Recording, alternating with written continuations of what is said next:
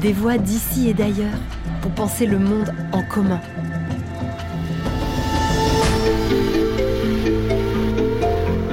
Un podcast original du campus de l'Agence française de développement, réalisé en partenariat avec les Ateliers de la Pensée et Agir pour le Vivant.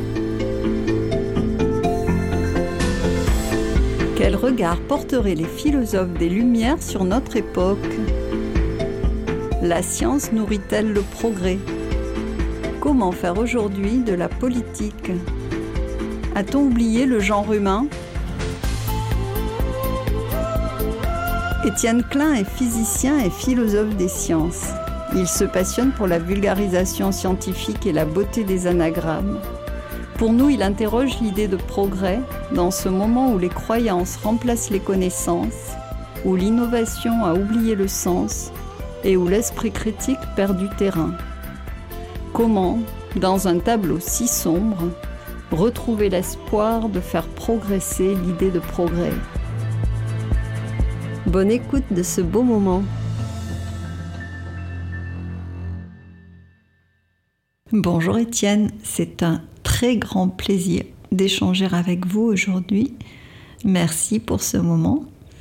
Quel serait, pour lancer cet entretien, le grand enjeu pour vous aujourd'hui? Alors pour moi, le, grand enjeu d'aujourd'hui, c'est d'arriver à définir ce que nous voulons, donc à exprimer nos aspirations, en tenant compte de ce que nous savons, ce que nous savons notamment par la science. Et quand je pense à la science, je ne pense pas aux physiciens qui nous parlent des particules élémentaires ou des trous noirs. Je parle des scientifiques qui s'intéressent au climat, à la biodiversité, à la pollution, aux ressources naturelles, et qui constatent qu'il y a une très forte dégradation dans tous ces champs. Donc ces scientifiques, quand ils parlent du futur, disent des choses qui ne sont pas agréables pour notre cerveau, pour notre confort psychique, pour nos modes de vie. Est-ce qu'on est capable d'entendre ce qu'ils nous disent et de fabriquer un projet de société qui exigera sans doute du courage, mais qui nous permettra de mieux vivre compte tenu de ce que nous savons? Et je pense que ça, c'est vraiment un défi parce que cette période qu'on appelle la modernité, qui a démarré au XVIIe, XVIIIe siècle avec euh, la philosophie des Lumières, avec la science moderne, euh, s'est appuyée sur l'idée qu'on agit dans l'histoire. L'homme est acteur de l'histoire. Mais dans cette opération, on a laissé de côté la nature. On a pensé que l'être humain, l'homme, était un être d'antinature. Non pas qu'il soit contre la nature, mais avec l'idée qu'il échappait à la nature, qu'il était transcendant par rapport à elle. Et on découvre, nous, que nous sommes des êtres euh, qui faisons partie de la nature. Et donc, le grand défi, c'est d'articuler la politique, parce qu'il faut continuer d'en faire, en intégrant l'idée de nature qu'on avait chassée par la porte et qui revient par la fenêtre. Est-ce que vous diriez que le cerveau est euh, notre grand problème? Alors, euh, je vais vous faire une réponse qui va sans doute vous décevoir. Je vais vous dire euh, oui et non. Oui, parce que le cerveau nous permet de penser. Non, parce que faire de la science, comme disait Gaston Bachelard, un grand philosophe des sciences, c'est penser contre son cerveau. C'est-à-dire que notre cerveau, il est, le résultat d'une évolution qui lui permet de s'adapter aux variations de l'environnement le cerveau, il n'est pas vraiment préoccupé par la vérité. Si la vérité n'est pas nécessaire ou le, dérange, il va trouver des stratagèmes pour laisser la vérité en question de côté. Et donc euh, notre cerveau, euh, il est notre allié à condition qu'il soit éduqué à intégrer dans son propre champ de conscience des informations qui lui font du mal. Parce que notre cerveau, il est euh, soucieux d'un certain équilibre psychique qui le conduit à évacuer ce qui lui déplaît. Et il y a un philosophe euh, qui avait parfaitement vu venir la situation actuelle, il s'appelle Nietzsche. Il a écrit un livre qui s'appelle Humain trop humain, dans lequel euh, une page est consacrée à l'avenir de la science. Et il démontre que finalement, le goût du vrai pourrait disparaître à mesure qu'il procurera moins de plaisir. Et si les connaissances scientifiques notamment nous malmènent psychiquement, nous les laisserons de côté ou nous les remplacerons par des croyances qui, elles, même si elles sont fausses, nous font du bien et à ce titre seront valorisées. Et donc je pense que c'est d'ailleurs un défi pour les scientifiques que nous sommes, c'est dans ce match qui s'organise sur les réseaux sociaux entre connaissances et croyances qui va l'emporter. Le fait que les mêmes canaux de communication fassent circuler des connaissances, des croyances, des informations, des opinions, des commentaires, des fake news, fait que ces choses qui ont des statuts complètement différents se contaminent, s'amalgament. Quand on a affaire à une connaissance, on se demande si c'est pas la croyance d'une communauté. Quand on a affaire à une croyance, on se demande si c'est pas une connaissance euh, d'avant-garde. Et en fait, je suis pas en train de vous dire que les connaissances sont supérieures aux croyances. On a tous des croyances. Il ne s'agit pas de les dévaloriser. Mais il y a des secteurs où les croyances sont malmenées par les connaissances. Et si les connaissances euh, sont désagréables, on risque d'en rester aux croyances en ignorant ce que nous savons. Attache-t-on suffisamment d'importance au partage des connaissances? C'est le plus important, c'est ce que j'ai toujours pensé, puisque moi je me suis engagé euh, dès l'âge de 30 ans dans, dans ce qu'on appelle la vulgarisation, qui est pour moi une activité euh, très noble, qui a à voir avec la démocratie, en tout cas qui a à voir avec l'idée de république. Je dis pas que la république est savante, mais la république c'est un lieu, un milieu dans lequel les connaissances peuvent circuler sans obstacle. Il faut que les, connaissances soient émises et puissent circuler sans trop de déformation. Mais je crois que euh, on s'est un peu trompé. C'est-à-dire que moi j'ai longtemps cru que il suffisait d'émettre les connaissances d'une façon claire, en écrivant des livres par exemple, et qu'ensuite, au nom d'une certaine politesse de l'esprit, ça allait circuler sans trop de déformation. Or, je vois que non, que dans la propagation des connaissances, il y a toutes sortes de biais cognitifs qui viennent euh, les transformer, peut-être parfois même les inverser en leur contraire, et que nous qui pensions que l'émission et la diffusion des connaissances étaient suffisantes, nous nous rendons compte que, que cette démarche n'a pas été très efficace. Euh, par exemple, euh, un sondage récent a montré que 69% des Français pensent que c'est le nucléaire qui est responsable du changement climatique. Évidemment, on peut reprocher tout ce qu'on veut au nucléaire, mais pas ça. Et cette proportion monte à 89% chez les jeunes. Donc il y a une, écrasante majorité de jeunes qui pensent que c'est le nucléaire qui fait le changement climatique. Et, le fait qu'il y ait de telles erreurs qui soient présentes dans le public fait que euh, dans notre façon de transmettre, il y a eu des, maladresses ou bien des choses, euh, des phénomènes que nous avons mal compris et qui nous invitent à repenser la stratégie. Quelle analyse faites-vous de l'idée de progrès?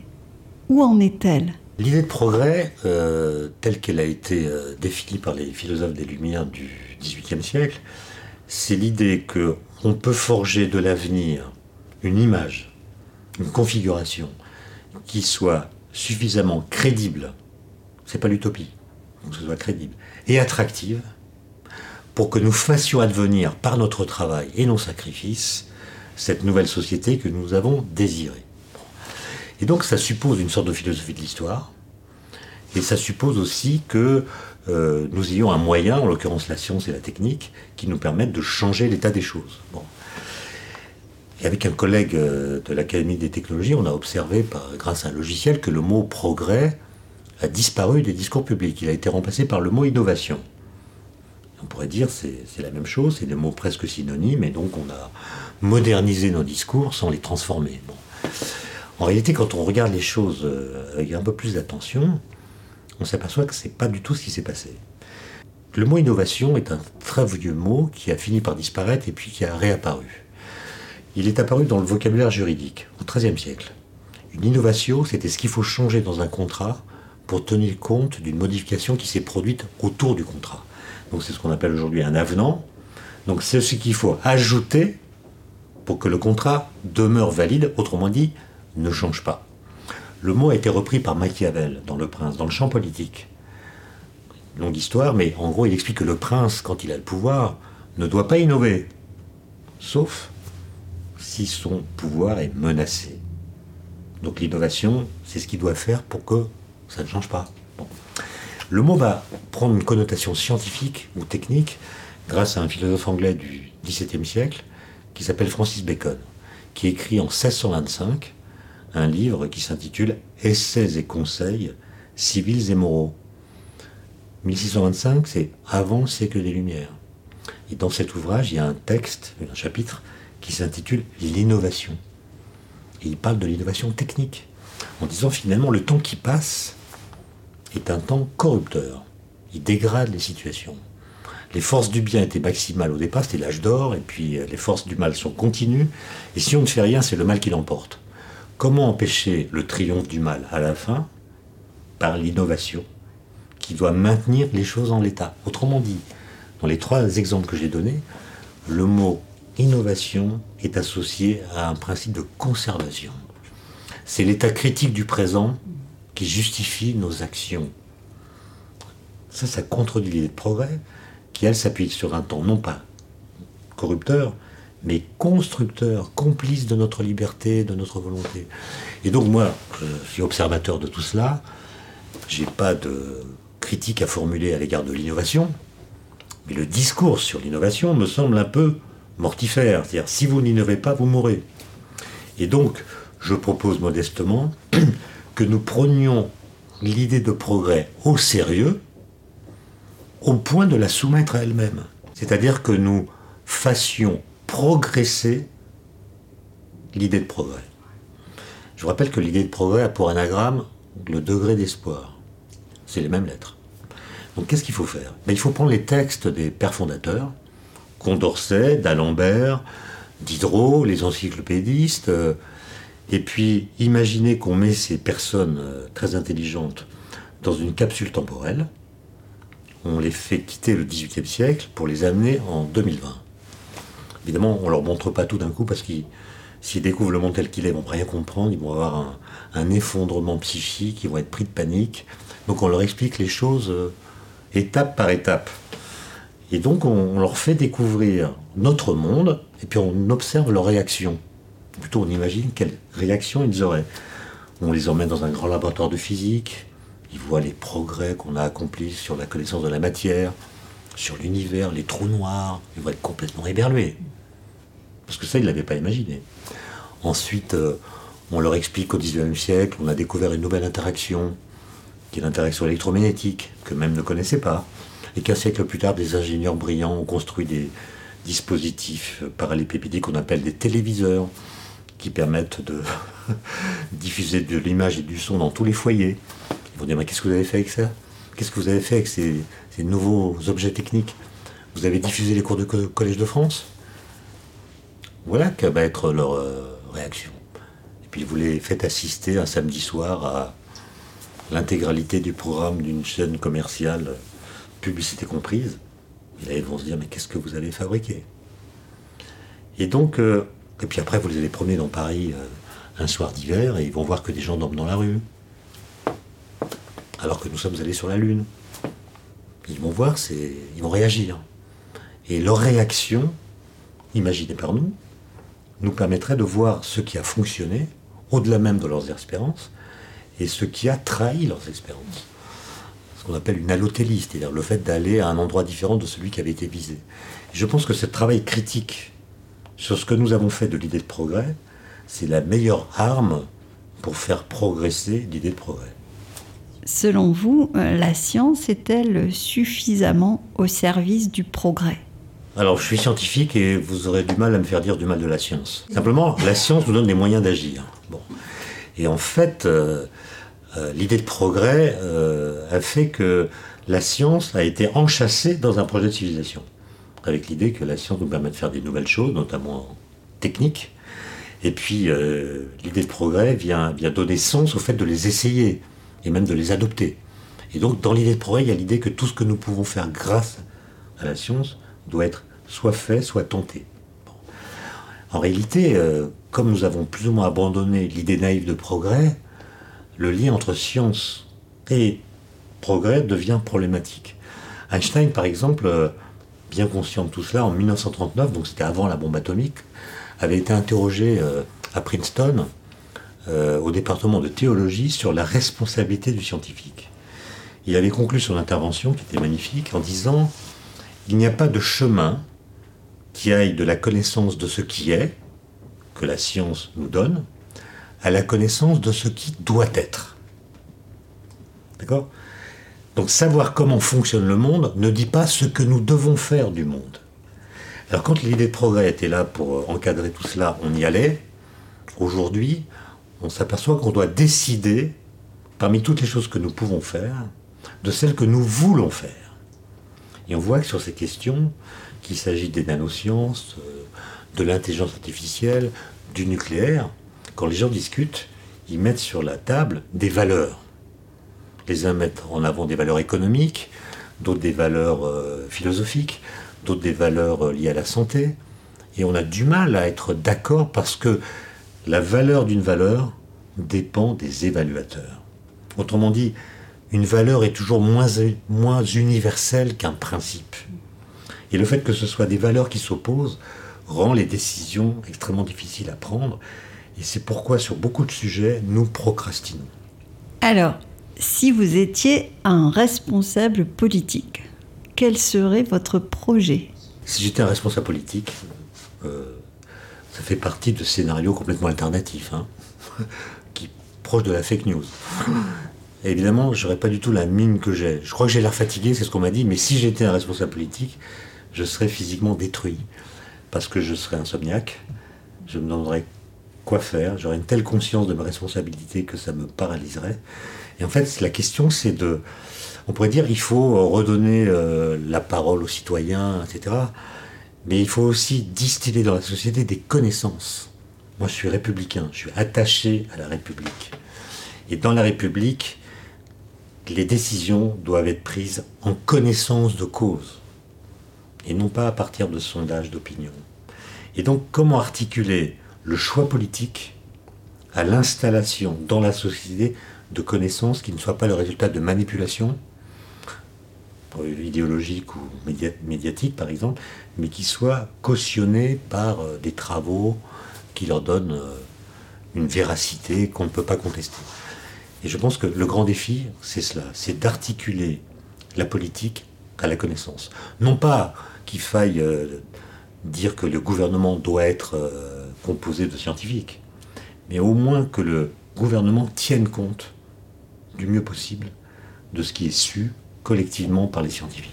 Alors, pour terminer, y aurait-il un auteur ou un ouvrage dont vous aimeriez nous parler? Écoutez, je vais vous parler d'un livre que j'ai lu cette semaine, euh, dont je l'ai en mémoire. Il a été écrit par euh, Régis Debray, Le siècle vert. Il fait 80 pages, enfin, c'est un petit livre. Alors, Le siècle vert, c'est un, titre intéressant parce que d'abord, il a une belle anagramme qui est Livre céleste.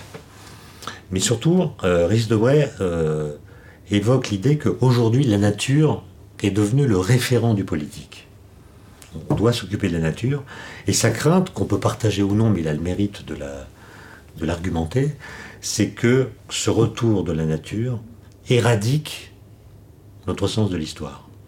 Et donc, éradique la politique et qu'on oublie euh, les différences de classe, on oublie les inégalités, au motif que la nature est ce dont nous devons nous occuper en priorité, plutôt que de nous occuper de l'humanité elle-même. Et donc, euh, c'est une autre façon de, formuler le défi que j'ai évoqué tout à l'heure. Comment réintégrer la nature dans nos préoccupations en continuant de nous occuper de l'humanité que les philosophes des Lumières appelaient le genre humain. Le genre humain. Ce qui est menacé, c'est pas, à mon avis, c'est pas l'humanité en tant que telle. Je pense qu'il y aura des humains qui vivront en 2100. Ce qui me semble menacé, c'est l'humanisme. C'est-à-dire l'idée que nous faisons partie du même bateau, la Terre, avec son environnement, et que nous sommes solidaires d'un même destin global puisque nous sommes sur le même bateau. Moi je crains, d'ailleurs j'observe, que ce sentiment d'appartenir à la même humanité, sentiment qui déclenche l'empathie, le fait que nous sommes solidaires des autres, est en train de disparaître à grande vitesse au motif qu'il n'y aura pas de place pour tout le monde et que du coup, pour vivre dans le futur, il faudra déjà avoir de la chance, être né aux bons endroits, dans le bon contexte. Et ceux qui n'ont pas de chance, ben tant pis. Cette idée gagne et je la trouve redoutable. Et donc je pense que nous devons euh, nous battre pour trois choses la nature, l'humanité et l'humanisme ce qui fait un vaste programme.